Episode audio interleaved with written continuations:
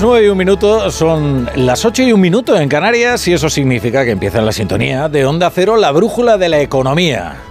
Es viernes, así que agradecemos especialmente la presencia de nuestros expertos, como José Carlos Díaz. ¿Qué tal? Buenas noches. Pues buenas noches y buen viernes. Y buen viernes. Pero ¿qué, qué, se puede hacer mejor? Bueno, no os lo voy a preguntar. ¿Para nada, nada. ¿Para qué meteros en ese compromiso? Ingrid Gutiérrez, ¿qué tal? Buenas noches. ¿Qué tal? Muy buenas noches.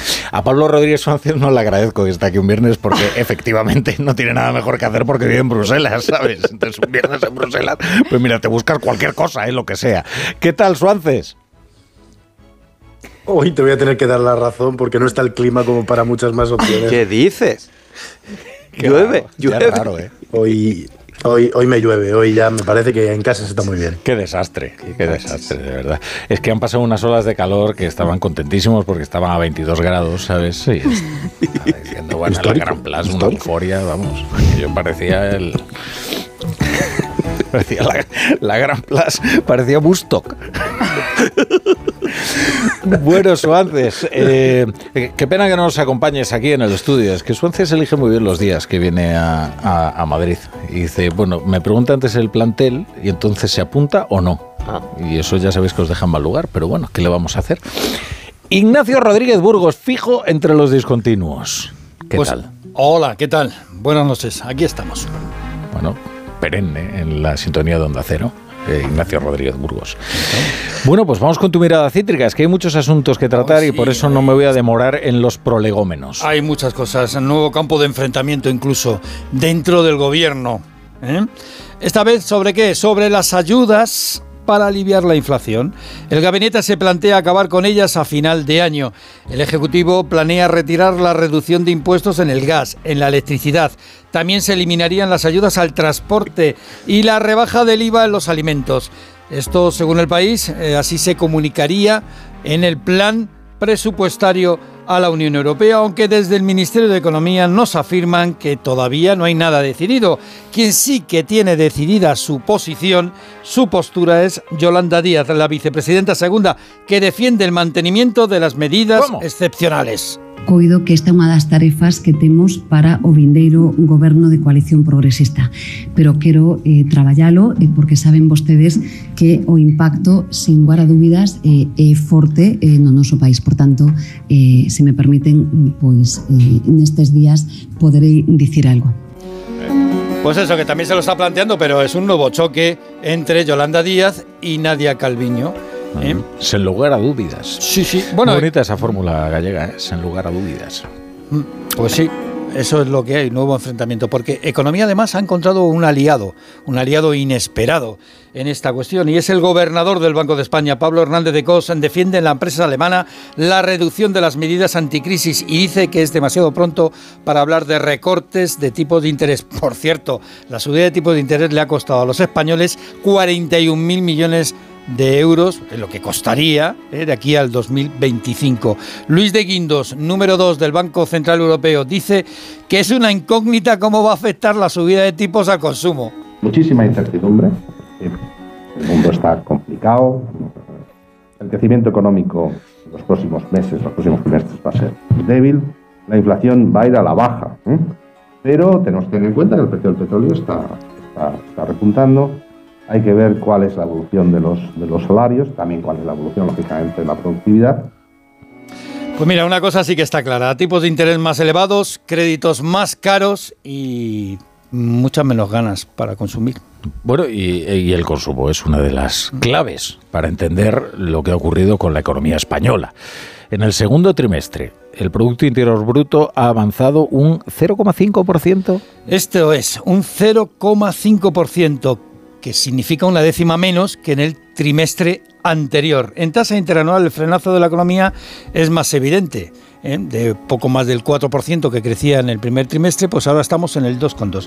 La inversión se frena, al igual que la industria, la agricultura, el consumo es el que aguanta, en especial el público, el consumo público, que está como nueve puntos por encima de la pandemia. Antonio Pedraza, del Colegio de Economistas, resalta esta ralentización. Crecer a un ritmo del 0,5% eh, no está mal. El problema, el problema radica en la diferencia de crecimiento entre un trimestre y otro. O sea, que, que se ve que hay un sesgo de decrecimiento y eso hace que se pase de golpe de un 4,2 que teníamos a la vista de los datos del primer trimestre de crecimiento interanual a un 2,2 en el que estamos ahora. Y lo que no es bueno para las exportaciones españolas es que, según el dato adelantado PMI, la economía europea de la eurozona en el tercer trimestre pues tendrá una contracción del 0,4. Claro. Bueno, y hablaremos de los peajes, ¿eh? Sí. Claro, porque ahora el gobierno dice, ¿no ven? No va a haber eh, peajes Lo hemos renegociado. Ah, o sea que estaba comprometido. Claro, lo que Claro, que era lo que decíamos que el gobierno trataba de negar a pesar de que lo veíamos en los planes de resiliencia y, de recuperación. Bueno, pero es, es, es interesante. El gobierno quiere establecer autopistas ferroviarias de mercancías para evitar la imposición de nuevos peajes en las autovías. Esta es la alternativa propuesta por España para no tener que establecer los peajes eh, que se había comprometido a ello. Pedro Sánchez con Bruselas por cierto, Bruselas todavía no ha dicho esta boca es mía y no se ha terminado por comprometer y ni por dar el visto bueno definitivo. La titular de Transporte, Raquel Sánchez, es optimista con la respuesta de la Comisión. Hemos planteado otras medidas alternativas a ese sistema del, pago por uso que en este caso eh, la Comisión Europea ha recibido satisfactoriamente. Bueno, hay que decir que la alternativa, la idea es invertir en el ferrocarril de mercancías es una asignatura española, vamos a ver, mm, desde la época, desde la época del Marqués de Salamanca. En España solo se transporta por tren el 4% de las mercancías, el 4. En Alemania cerca del 40. Y el gobierno se compromete a elevar este porcentaje al 10. Bien, ¿el problema dónde está? En los puertos. La mayoría de las mercancías que llegan a España llegan a los puertos, pero difícilmente se transportan en ferrocarril? Pues porque la verdad es que las líneas pues son las que son. Habrá que invertir en el corredor del Mediterráneo, en el Algeciras-Zaragoza, es decir, muchas cosas. Valencia-Madrid. Vamos, esto es un proyecto desde el Marqués de Salamanca, ya te digo. Está muy bien. Por además en España, sobre todo últimamente, se piensa muy a largo plazo, ¿no? Y con sentido de... Pero para adelante y para atrás. Sí, sí, sí. Oye, eh, es un viernes repleto de noticias de empresa, ¿verdad? Muchísimas, muchísimas. Para empezar, Cegona. Es un fondo de inversiones británico especializado en comunicaciones. Pues bien, ¿qué es lo que ha hecho? Pues ha comunicado que está interesada en comprar Vodafone España. Además, la huelga en el automóvil estadounidense se extiende a 20 estados y a otros 40 centros de distribución de repuestos de las tres grandes multinacionales del automóvil estadounidense. Y atención, solo cinco universidades españolas, solo cinco están entre las 100 mejores de Europa según el ranking QS. Bien, son las de Barcelona, la Complutense de Madrid, la Autónoma de la Ciudad Condal, la Autónoma de la Capital y la Universidad de Navarra. El Reino Unido lidera la lista. Las mejores universidades son Oxford, Cambridge, el Imperial College y el University College de Londres. Y solo se cuela en la segunda posición una universidad que no es británica. ¿Cuál es? La Escuela, de la Escuela Politécnica de Zúrich, donde estudió Albert Einstein. 1905 fue el año crucial, publica su teoría relatividad especial, creando la ecuación más famosa que se ha planteado, la energía es masa por velocidad, luz al cuadrado. Dos caminos vistos. extraordinario este rap, ¿no? Bueno, esto es de una página eh, muy interesante de educación, es un proyecto educativo latinoamericano que de lo que se trata es aprender rapeando. se llama aprendiendo rapeando o emprender rapeando, es decir, bueno, al fin y al cabo, antes de que existiera la escritura, ya se memorizaban los versos, ¿no? Ahí tienes la Ilíada, ¿no? Bueno, pues con la rima, ¿eh? la letra entra. es verdad que es una regla mnemotécnica, ¿no? que el ritmo ayuda a la comprensión. Es como recitábamos la tabla del 3, del 4. claro, la tabla de multiplicar, ¿cómo se hacía? Pues con ritmillo, ¿no? Con ritmillo, y se consigue. ¿eh?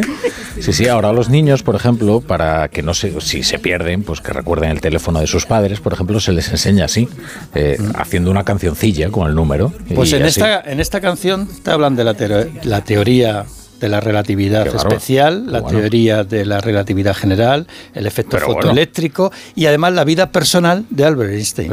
y todo en cuatro minutos de, rap. O sea, te, escuchas el disco y te convalidan una ingeniería, vamos. Totalmente. Tienes de todo, ¿eh? Tienes de Marie Curie, de Tesla. Bueno, puedes elegir.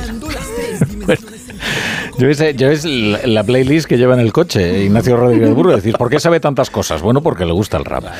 Hay más noticias que repasamos con la ayuda de Pedro Pablo González.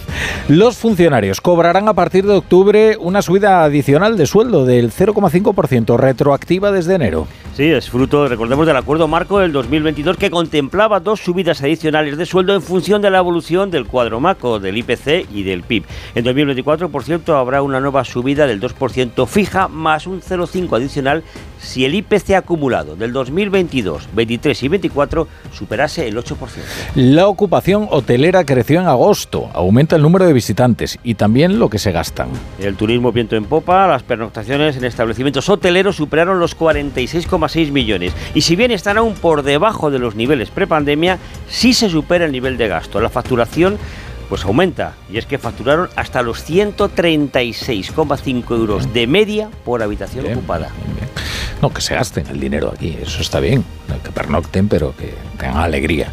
Eh, China deja de exportar, esto lo vamos a sentir, ¿eh? China deja de exportar dos minerales que necesitan los fabricantes de chips de todo el mundo. Sí, porque China produce alrededor del 80% del galio y cerca del 60% del germanio de todo el planeta pero no vendió ninguno de estos elementos en los mercados internacionales el mes pasado. Las restricciones son un indicio de la aparente voluntad de Pekín, de China, de tomar represalias contra los controles de exportación de Estados mm, Unidos. lo vamos a sentir. Cuando uno va a comprar alta tecnología doméstica, pues se encuentra con que hay una demora en la entrega. Y eso es porque los fabricantes necesitan material. Hay que recuperar a Julio César y la conquista de la yo, yo, no me atrevería con China, ¿eh? pero bueno, en fin, te veo muy, muy audaz. ¿eh? Oye, no me habéis comentado nada de Rupert Murdoch, ¿eh? mira que me... Oye, se ha jubilado a los 92, años. 92 años. No está nada mal, ¿eh? No está nada mal. En lo que parece casi, bueno, eh, la trama de, de, la célebre serie Succession, ¿no? En el que un magnate de la comunicación tiene que dejar su emporio y tiene que elegir entre sus familiares, ¿no? Lo cual siempre es una desgracia, ¿eh? por otro lado, ¿eh? porque generalmente los padres montan la empresa y los hijos la destrozan. ¿no? Eh, pero bueno, esto de rapper mudo, cuidado. esto sí que es geopolítica, ¿eh? muy importante. Un hombre. Buena parte, buena parte de la empresa la vendió ya. se desprendió de ella el año pasado y el anterior, parte de Fox pero claro, él es el dueño de Fox y de New Corporation, que son dos grandes compañías de, las comunicaciones anglosajonas. Pero es un imperio, vamos. Desde luego que sí. Murdoch es, un personaje sin equivalente en la historia reciente del mundo, alguien que ha logrado crear un imperio decisivo en los gobiernos de tres países diferentes, mm. en Australia, en Reino Unido y, en Estados Unidos, em, y era alguien que a los 92 años ha tenido un año mucho más intenso del que vamos a tener nosotros siete juntos en toda nuestra vida. Había un artículo de juraría que es Wall Street Journal Financial Times, lo he metido en, una newsletter hoy, em, que contaba que en el último año, a los 92 años, eh, primero intentó reunir de nuevo las dos mitades de News Corp y Fox, pero al final descartó la fusión. Llegó a un acuerdo para vender todas las páginas web que tiene de imperio inmobiliario eh, y en el último momento la operación fracasó. Se divorció, se volvió a comprometer para casarse por quinta vez y en pocas semanas esa relación se rompió acordó pagar más de 800 millones de, dólares por el, proceso que le puso la, máquina, la empresa que hace las máquinas de votación por difamación, por decir que había... Em, había habido tongo en las elecciones de Estados Unidos, sabiendo a conciencia que no, y uno de los protagonistas de ese escándalo, Tucker Carlson, protagonista estrella de la Fox durante los últimos años, se había ido de la cadena. Y todo esto a los 92. A los 92. Y después te extraña que se jubile. Bueno, ha dicho, hasta aquí hemos llegado. A lo mejor es que empieza a ver ya la muerte cerca, ¿no? Porque se le ve un poco ansioso. pues hombre, vamos a ver. Claro, es que cuando te pones a tomar esas decisiones tan arbitrarias, ¿no? Eh, normalmente cuando vives en esa intensidad eh, nunca piensas que vas a morir, pero llega un día que sabemos que todos te llega, ¿no? Y bueno, pero bueno, puede durar mucho más, ojalá dure muchísimo más, pero la verdad es que vaya año lo que ha descrito Pablo. ¿eh? Hombre, a los 92 años uno suele tener una cierta conciencia de su propia contingencia, ¿eh? No es cuestión de ponernos metafísicos, pero creo que sí, que avanza bastante, ¿no? Esa idea y uno debe venir la parca de cerca. Eh, bueno, las 9 y cuarto, las 8 y cuarto en Canarias. Voy a poner unos anuncios, va a ser brevísimo, eh, va a ser mucho menos intenso que una semana en la vida de Rapper Murdoch y ya nos zambullimos en la actualidad.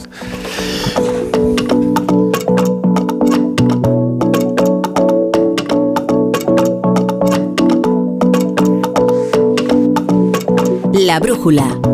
La torre. En Supercor, Hipercor y Supermercado El Corte Inglés siempre tienes ofertas increíbles. Como la pescadilla piezas de 1 a 2 kilos por solo 7,99 euros el kilo. Y ahora además tienes un 70% en la segunda unidad en muchísimos productos de alimentación, droguería y perfumería. En Supercor, Hipercor y Supermercado El Corte Inglés. Precios válidos en Península y Baleares. Si millones de personas vienen a las oficinas de correos cada año, será por algo. La tarjeta Correos Prepago con la que realizar pagos, compras y transferencias sin vinculación a ningún banco es uno de esos salvos. Descubre este y otros productos en las oficinas de correos y en visitcorreos.es. ¿Estás nervioso, irritable o desanimado? Tranquilo, toma Ansiomet. Ansiomet con triptófano, lúpulo y vitaminas del grupo B contribuye al funcionamiento normal del sistema nervioso. Ansiomet, consulta a tu farmacéutico o dietista. Entonces con la alarma avisáis directamente a la policía. Sí, sí, si hay un peligro real avisamos al instante. Pero también vamos hablando con usted. En todo momento. Además, mire, aquí tiene un botón SOS para avisarnos de lo que sea. ¿De acuerdo? Y si hace falta enviamos a un vigilante a ver si está todo bien. Las veces que haga falta. Este verano protege tu hogar frente a robos y ocupaciones con la alarma de Securitas Direct. Llama ahora al 900-272-272.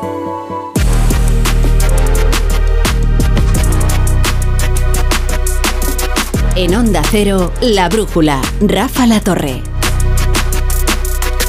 Bueno, estamos a la brújula de la economía con nuestro fijo entre los seis continuos, Ignacio Rodríguez Burgos, José Carlos Díez, Pablo Rodríguez Suárez e Ingrid Gutiérrez. Y como sabéis, yo quiero convertir este programa, si es que no lo he conseguido ya, en un reality, ¿no? En el que todo, o sea, nada le sea ajeno de lo que ocurre aquí a, los oyentes, incluido lo que ocurre en las pausas de publicidad. Y entonces he apuntado una frase que ha dicho, eh, que ha dicho José Carlos Díez. Dice, bueno, vamos a dar un poco de caña porque esto está siendo un despelote. Eh, esto es una cita literal, ¿eh? No me la atribuyan a mí, es de José Carlos Díez. Adelante, no sé a qué te referías, pero es, muy, es desde luego muy prometedor. Por poner en contexto a los, a los oyentes, yo he aterrizado hoy de China, un, bueno, ayer, ¿no? Un poco perjudicado por, por, todo el viaje y ha sido un viaje muy intenso durante una semana y, bueno, venía cansado, ¿no? Y he estado mirando cosas de España, pero poco. Pero bueno, el INE, como nos tiene acostumbrados en sus revisiones, mueve muy poquito el PIB pero luego cuando te metes dentro, o sea, los cambios son desproporcionados. O sea, todo lo que hemos contado de la recuperación de España y de la caída de la pandemia desde el 2020 era cierto menos algunas cosas, ¿no? O sea, lo ha cambiado entero todo, ¿no? Entonces, bueno, entonces de repente llego de China, yo relajado, tampoco tenía intención de enfadarme, ¿no? Abro esta mañana el segundo trimestre, que es la revisión, ¿no? El, bueno, el frenazo en tasa interanual es tremendo, ¿no? Se está normalizando todo, un crecimiento muy débil, las exportaciones cayendo, o sea, el contagio te está viniendo de fuera, o sea, no quiero culpar a nadie de aquí, o sea, vengo de China, China se ha parado, Alemania se ha parado, Estados Unidos aguanta, pero se está ralentizando y, crece débil, pero empiezas a ver la composición, ¿no? El consumo público y el gasto público está acelerando, entonces, hombre, es que nosotros en las facultades enseñamos lo contrario, o sea, cuando tú tienes una crisis de inflación y la inflación se acelera, como está pasando en España, donde los salarios, ¿no? Que no los cuenta el gobierno, pero bueno, Yolanda, los salarios, según el INE, crecen un 6%, Yolanda. Entonces ya estate tranquila, porque ya están subiendo los salarios. Llevas un año que eso, ya han subido los salarios, ¿vale? Ya está, ¿no? Eh, un 6%. Entonces, cuando tú estás acelerando la inflación de esa, a esa magnitud y el Banco Central hace un esfuerzo brutal viniendo de donde venía en negativo y pone los tipos al 4%, es insuficiente, Yolanda, porque si los salarios en media crecen un 5 o un 6 y el tipo eh, hipotecario está en el 4, cuando vas a pagar la hipoteca tú parece que pagas mucho, pero cuando divides lo que pagas de la cuota de la hipoteca por lo que te entra de salario, estás pagando menos que el año anterior. ¿Vale? Entonces, ese esfuerzo lo tienes que compensar, o eso decimos en las facultades de economía, con política económica y política fiscal que compense y que evite que el Banco Central tenga que seguir subiendo, subiendo eh, los tipos. ¿Y qué ha hecho el gobierno? Pues acelerar, o los gobiernos, ¿no? Porque es verdad que la mayoría del gasto está en comunidades autónomas, no, no lo dan descompuesto, acelerar todo el consumo público en medio de una crisis de inflación cuando lo que tienes que hacer es frenar para bajar la dinámica de inflación y ayudar al Banco Central. Entonces, el consumo público en este trimestre, según el INE, hasta la próxima revisión, ha crecido un 1,6 trimestral. Por el 20% que supone del PIB, eso es el 0,3% de contribución al PIB, se ha crecido un 0,5 el 60% del crecimiento en este trimestre lo ha generado el Estado. En una crisis de inflación, con la deuda pública al 110 y el déficit público estructural, que dice que van a empezar a reducir según nuestro fijo entre los discontinuos, eh, en el 3%. ¿no? Entonces, o sea, no hay por dónde pillarlo. O sea, tú le pones esto en un examen ciego, sin decir qué país, de, a un alumno de primero de macroeconomía, en el examen final, y le dices que evalúe la política económica de este gobierno y los ponen por debajo del 3.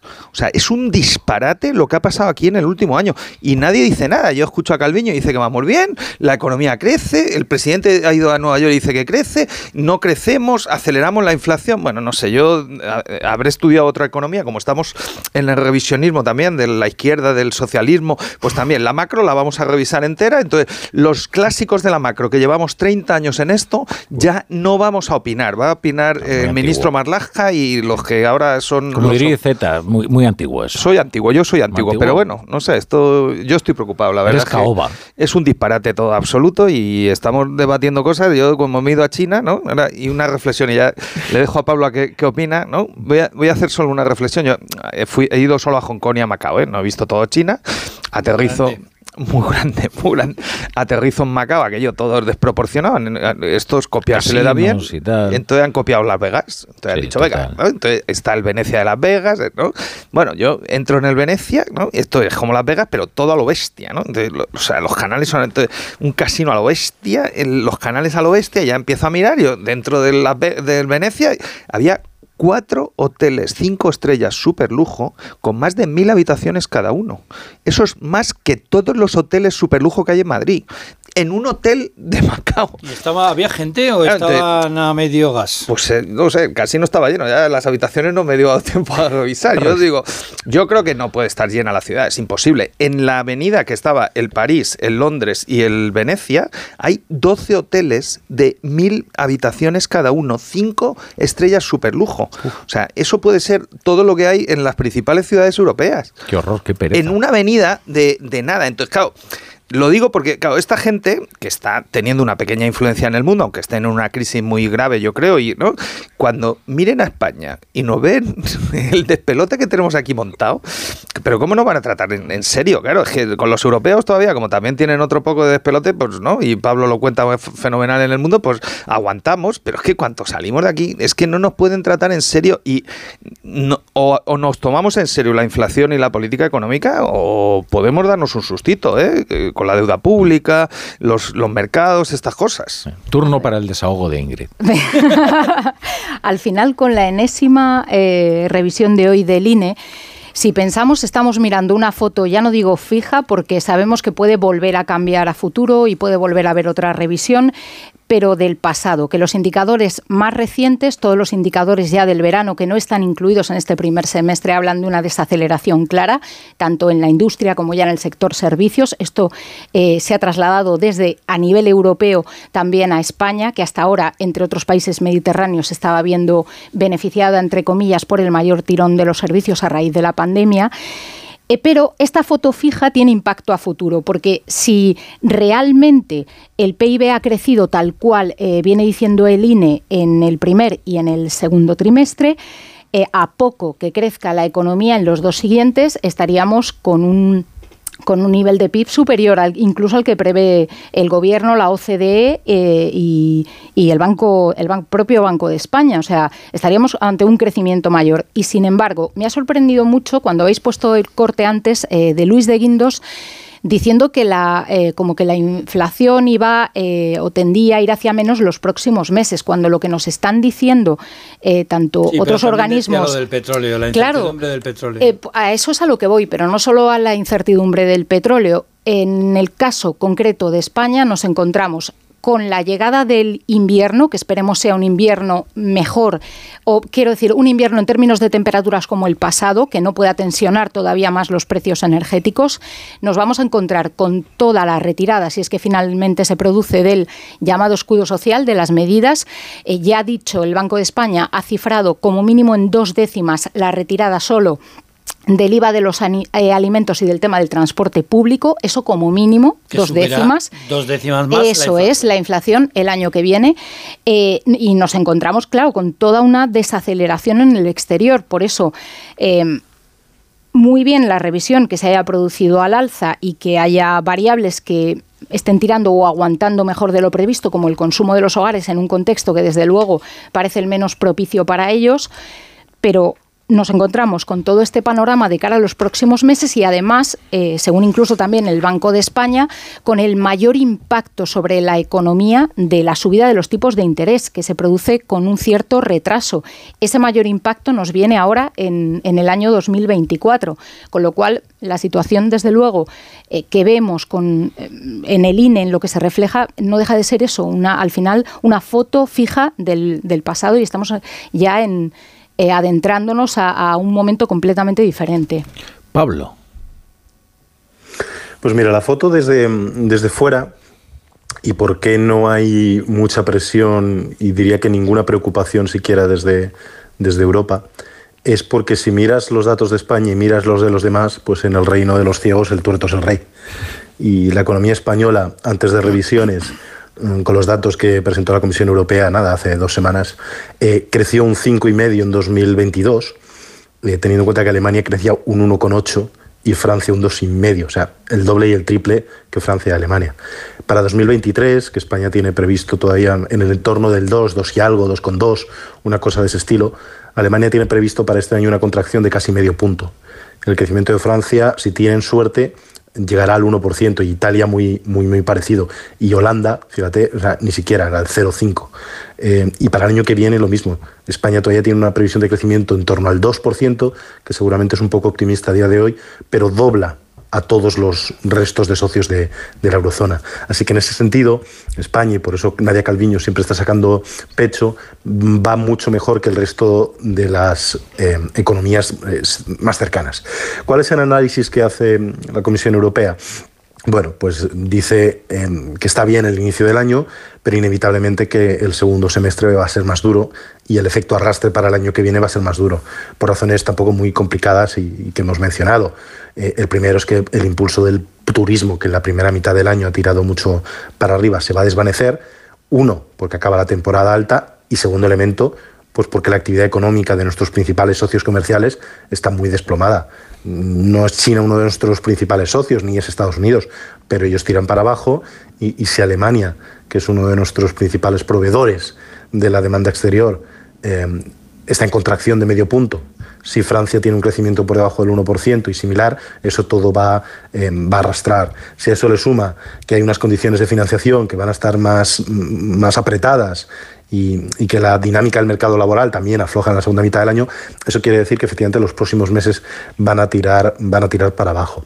Enlazando un poco con lo que decía José Carlos, yo creo que el gran debate que tenemos aquí mm, desde hace un año y medio aproximadamente, desde julio del año pasado, y hasta a día de hoy, y que lo repetía irónicamente Nadia Calviño esta misma semana en el, Parlamento Europeo, eh, el, gran mantra es que la política monetaria y la política fiscal tienen que ir de la mano que no pueden ir por lo menos en direcciones contrarias.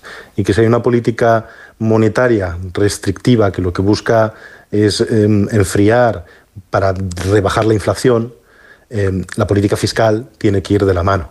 Entonces los presupuestos del año que viene de la Unión Europea se van a hacer con las reglas fiscales congeladas, pero digamos con una posición fiscal un poquito más, eh, más conservadora pero cuando se le argumenta esto a España, por, decir lo que le responden al discurso que puede hacer gente como, José Carlos, es que eh, la inflación el, año pasado estaba en el 9 y pico por ciento en Europa, que este año estará en el 6 y pico por ciento en Europa y que el año que viene estará en torno al 3 y pico en Europa. Pero España, dice el gobierno, ya está en el tres y pico este año, tres puntos tres puntos enteros por debajo de la inflación del, resto de los países. Entonces creo que ese es el escudo en el que se sostiene ahora mismo el, gobierno y quizás también es una de las razones por la que la vicepresidenta eh, primera del gobierno Funciones tenga tantas ganas de salir del gobierno e irse en enero de 2024 a Luxemburgo. El gran diferencial de España con el resto de la Unión Europea se produce en el mercado laboral. Ahí es donde más... Eh, bueno, es nuestra asignatura pendiente de toda la vida y lo sigue siendo. Seguimos liderando tanto el ranking de tasa de paro eh, general como juvenil. Y entonces, pues me fijo en cómo evoluciona el empleo. El empleo evoluciona eh, positivamente, pero cuando lo ves por sectores, eh, bueno, es preocupante. Y lo digo porque, por ejemplo, ocupados, agricultura menos 4, 2%. Es decir, los ocupados en agricultura en el segundo trimestre vuelven a caer. Ya cayeron en el primero, cayeron en el último trimestre del año pasado. ¿eh? Es decir, es feroz cómo se está perdiendo empleo en la agricultura con todo lo que tiene que ver con la sequía y tal. Pero es que cuando miras la industria, ocurre lo mismo. O sea, el empleo, la ocupación en la industria cae. Cae pero es que los asalariados caen en el sector industrial en un trimestre menos 1,2. Parece poco, pero es muchísimo. En un sector que se ha ido encogiendo y se sigue encogiendo. Pero es que fíjate, miras y, donde más cae también, bueno, la industria manufacturera y tal. ¿Y dónde crece el empleo? Pues crece en el sector servicios y en la construcción. En la construcción. Pero hay cosas contradictorias, porque te dice construcción, sube un 0,2% el número de asalariados en la construcción, pero después ves actividades financieras de seguros menos 4,5%, actividades inmobiliarias crece un 2,3%. Es decir, volvemos otra vez a unos esquemas donde se ve claramente que los servicios crecen en el segundo trimestre, evidentemente por la recuperación intensa que ha habido de un sector fundamental en la economía del país y que fue el más golpeado durante la pandemia, que es el sector turístico. El año turístico ha sido excepcional. Excepcional. Y se ha visto, por ejemplo, con los precios medios de, por habitación, como eh, el gasto se ha incrementado. Pero claro, volvemos otra vez a depender del turismo y de la construcción. Es que no hemos aprendido nada. Pues da una sensación pues eso de que dices, eh, volvemos otra vez a las andadas, o sea, la industria, que para mí es lo que va a definir la riqueza de las naciones en los próximos lustros, seguimos perdiendo empleo en esa, en esa zona. Bueno, yo, yo venía preocupado, pero ya me voy más preocupado después de escuchar a Pablo, porque claro, lo que cuentas de Bruselas es para echarte a temblar, Pablo. Eh, primero, ¿no? Eh, no sabemos cuál es la inflación en España, porque el Instituto Nacional de Estadística, eh, después de una reforma del sector eléctrico del año 2012, prácticamente la mitad de los hogares tenemos precio de tarifa libre en el mercado y el INE no ha empezado a medir el, el, precio libre en la tarifa de los, de los consumidores hasta enero de este año. ¿eh? Incomprensiblemente el INE ha decidido no echar hacia atrás ¿eh? todo el índice y no sabemos cuál es la tasa interanual hasta enero del año que viene, ¿vale? Entonces, eh, dicho eso. Dos, el INE sí calcula el defractor del PIB. El, PIB nominal, que supongo que en Bruselas lo verán, Pablo, digo yo, porque es que esto es de primero de, macro, de verdad, ¿eh? Es que yo ya me voy a empezar a enfadar, porque claro, es que esto ya es tremendo, ¿no? Yo, bueno, el, el PIB nominal en España, según el INE, en el segundo trimestre ha crecido un 8,7 y el PIB real un 2,2. Entonces, eso es un deflactor de precios en España del 6,5%. El objetivo del Banco Central es del 2%. Entonces, o sea, que en Bruselas tienen otros problemas y están con la guerra y con todos sus líos y la renovación de, de la von der Leyen el año que viene, yo lo entiendo, pero bueno, que no, que no se inventen películas, ¿no? Y luego, eh, eh, yo he contado la película hasta, hasta junio, que es lo que ha dado el INE hoy de la revisión, ¿no? Pero como ha dicho Ingrid, si miramos hacia adelante, ¿no? Y sorprendentemente, seguramente ha sido un desliz, porque él siempre comunica todo, mi amigo José Luis, ¿no? Pero José Luis, se te ha olvidado poner en el Twitter, ¿no? Los datos que das quincenales de las afiliaciones a la Seguridad Social. Eh, José Luis, ha caído la afiliación a la Seguridad Social en septiembre. Entonces, está anticipando que todo el mes, que lo vamos a conocer en 10 días, va a caer el empleo en, en septiembre. Entonces, tú estás desacelerando, gastando en gasto corriente, generando inflación y no ejecutando los fondos europeos y aumentando la inversión, que es lo que te va a aumentar la competitividad, como dice Ignacio, y lo que te puede ayudar a cambiar el tipo de empleo, la productividad, los salarios y a sacarnos un poco del hoyo que entramos en 2007 desde el pinchazo de la burbuja, ¿no? Entonces, pero bueno, o sea, el problema, como dice Pablo, es que nos estamos comparando con los malos. Si, tú juegas en segunda división y dices que eres bueno y estás bien, ¿no? pues cuando llegas a primera un día y te coge un país de verdad y uno de los que crecen de verdad, pues te mete 10. Y eso es lo que estamos haciendo. O sea, si Alemania está en una crisis existencial, no es estructural, o sea, tienen que encontrarse en el mundo y no saben dónde están. Si los franceses no saben si va a venir Le Pen o quién va a venir, si lo, eh, o sea, todos los problemas que tiene Europa, si Italia tiene los problemas que tiene y nosotros nos comparamos con gente que no crece y pensamos que somos la leche, bueno, pues yo voy a recordar, pero bueno, ¿no? En España hay 2.700.000 personas que no trabajan y están en el paro y hay un millón de hogares que no tiene ninguna persona trabajando. Entonces, o sea, si estamos relajados, ¿no? Vamos a hablar de amnistías, de si vamos a Waterloo y de no sé qué. Claro, ¿qué le dices a estos 2.700.000? Por ejemplo, Carles Puigdemont, ¿no? A los catalanes que ni trabajan ni tienen en ningún hogar, en, ¿no? No, la importancia es la declaración de independencia, ya, pero ¿y con la declaración de independencia van a comer? O sea, tendrás que buscarles trabajo y habrá que hacer un plan, ¿no? Y contener la inflación. Y bueno, no sé, yo estoy muy preocupado, de verdad. No sé si se me nota, pero es que, esto es un despelote. algo se te nota, ¿eh? A ver, yo creo que sí, ¿no? Es algo está sugerido, ¿no? En tu discurso, eh, quizás de manera muy sutil, pero yo creo que se nota. Y luego todo esto sin presupuestos todavía sin, con las comunidades elaborando los suyos a ciegas y con la paradoja de que si las comunidades se ciñen a lo que les pide el gobierno el año que viene, que en realidad será que el equilibrio presupuestario, estarían disparando su gasto en los, en los presupuestos entre el 9 y el 10%, cuando Bruselas le ha pedido a España que se ciña a un incremento del gasto del 2,6%. Es que, claro, todo el tema político del que hablaba José Carlos tiene al final eh, una ramificación con el tema presupuestario que nos puede dejar en, una situación bastante complicada del cara al año que viene, porque el problema que hay en algunas comunidades autónomas con el nivel de deuda y el nivel de déficit no se va a solucionar, desde luego, eh, aunque entren en equilibrio eh, presupuestario, estén en equilibrio presupuestario con un incremento del gasto de esta magnitud, que está muy, muy por encima de lo que se nos exige.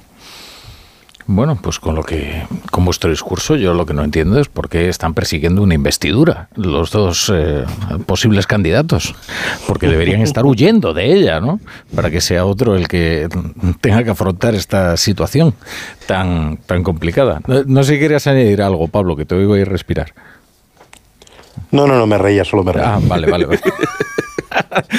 bueno, pues si queréis hablamos de otros de otros asuntos. Por cierto, estoy muy preocupado por el tema del grano, ¿eh? Em, que es un tema eh, que además puede condicionar el, transcurso de la guerra eh, de Ucrania, porque empiezan a, empiezan a flaquear las fuerzas de algunos aliados que han sido trascendentales en el concurso de esta guerra y en el apoyo internacional a, a Zelensky. vamos, yo creo que he leído es bastante preocupante por cuanto además también eh, permite anticipar que las opiniones públicas que oye, bastante han aguantado, eh, siendo muy solidarias con, Ucrania y, sin desfallecer ante todo lo que han tenido que sufrir también por ello, eh, bueno, pues puede que eso cambie. no sé si bueno, es que la política funciona. En Polonia hay elecciones el año que viene. Eh, eh, Ucrania vende el grano sin, sin arancel y los agricultores polacos se han cabreado. Entonces le han dicho a su gobierno que vale ya. Y el gobierno, claro, como tiene elecciones el año que viene, igual que aquí, o sea, es que hay elecciones, es que los países también tienen políticos y, y pasa lo mismo que aquí. La semana que viene se van a reunir precisamente los ministros de Agricultura de los dos países para solucionar esta cuestión. De todas maneras. Eh, hay también declaraciones que se han cogido y se han transcrito de manera, digamos, poco fiable a lo que se dijo, ¿no? Como por ejemplo el tema del armamento, ¿no? Eh, se dijo que Polonia deja de enviar armamento a Kiev. Pues no es verdad. O sea, lo que dijo realmente es Polonia deja, no va a enviar, Polonia no va a enviar armamento nuevo que va a comprar porque el viejo lo ha mandado a, a Ucrania, ¿no? Y va a seguir enviando armamento a Ucrania. Eh, en el tema de la guerra, hay, en esta guerra hay cantidad de información que se cruza de repente en mitad de ella.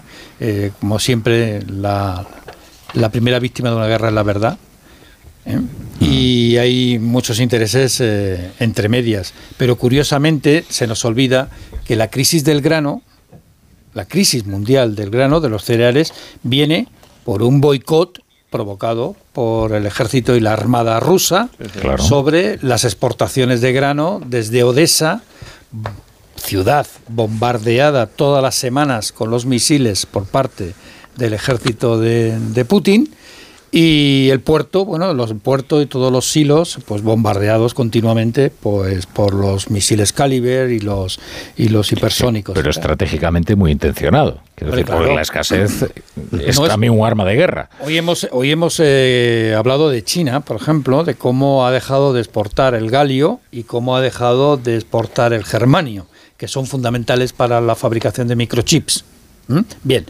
Esto se une a la decisión de antes de ayer de Putin, de Moscú, de dejar de exportar combustibles como por ejemplo el gasóleo. No es gratuito que deje de, exportar gasóleo.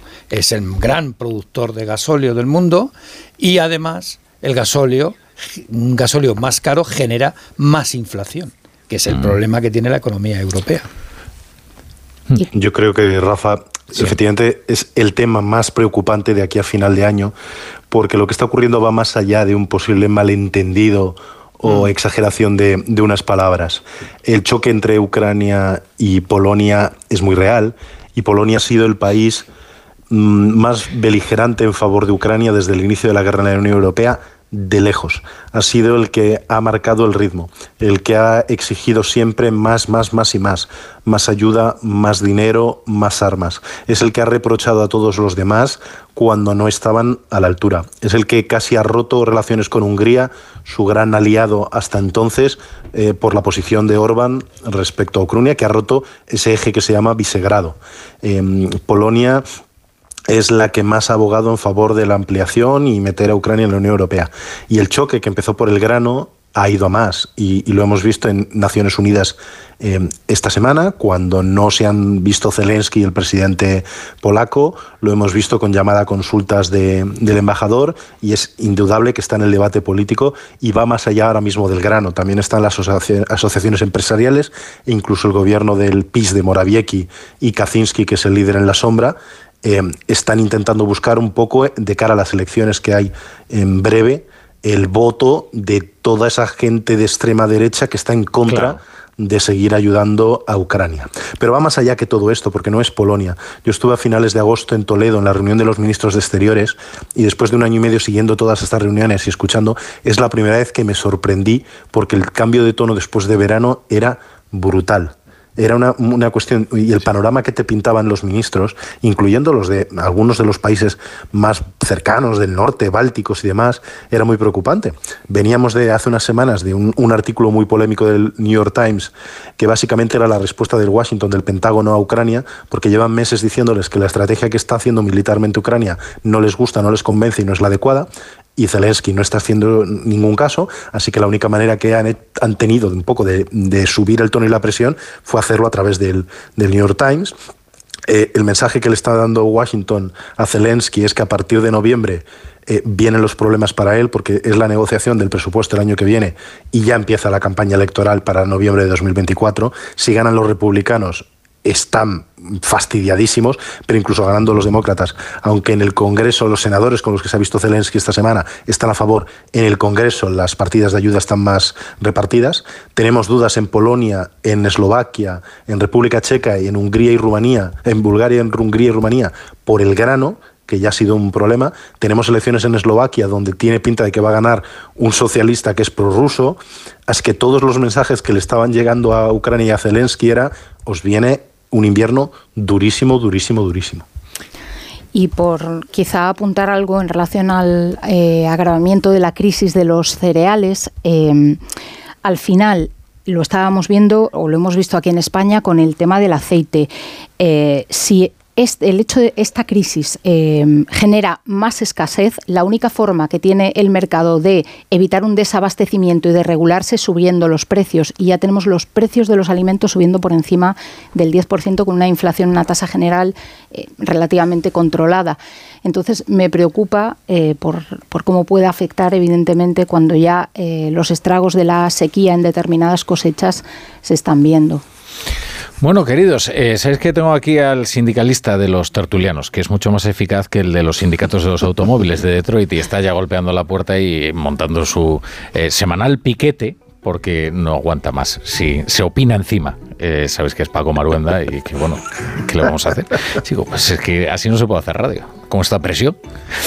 José Carlos Díez, Ingrid, Ingrid, Gutiérrez, muchas gracias por estar aquí un viernes, eh, el esfuerzo que supone.